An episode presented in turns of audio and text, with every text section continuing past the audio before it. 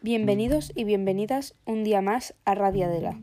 Hoy tenemos una noticia de última hora, y es que en el colegio Adela de Trenquillón ha habido una plaga de mangostas. Así es, ayer, sábado 14 de marzo, el colegio se encontró infestado de estos pequeños animales provenientes de África. Se ve que el camión en el cual viajaban se estrelló y los animales se pudieron escapar, metiéndose así en el alcantarillado de Barcelona, y de este modo llegaron al colegio Adela de Trenquellón. Informamos a todos los alumnos de este que las clases serán suspendidas esta semana, con el fin de devolver tranquilamente a estos animales a su hábitat natural.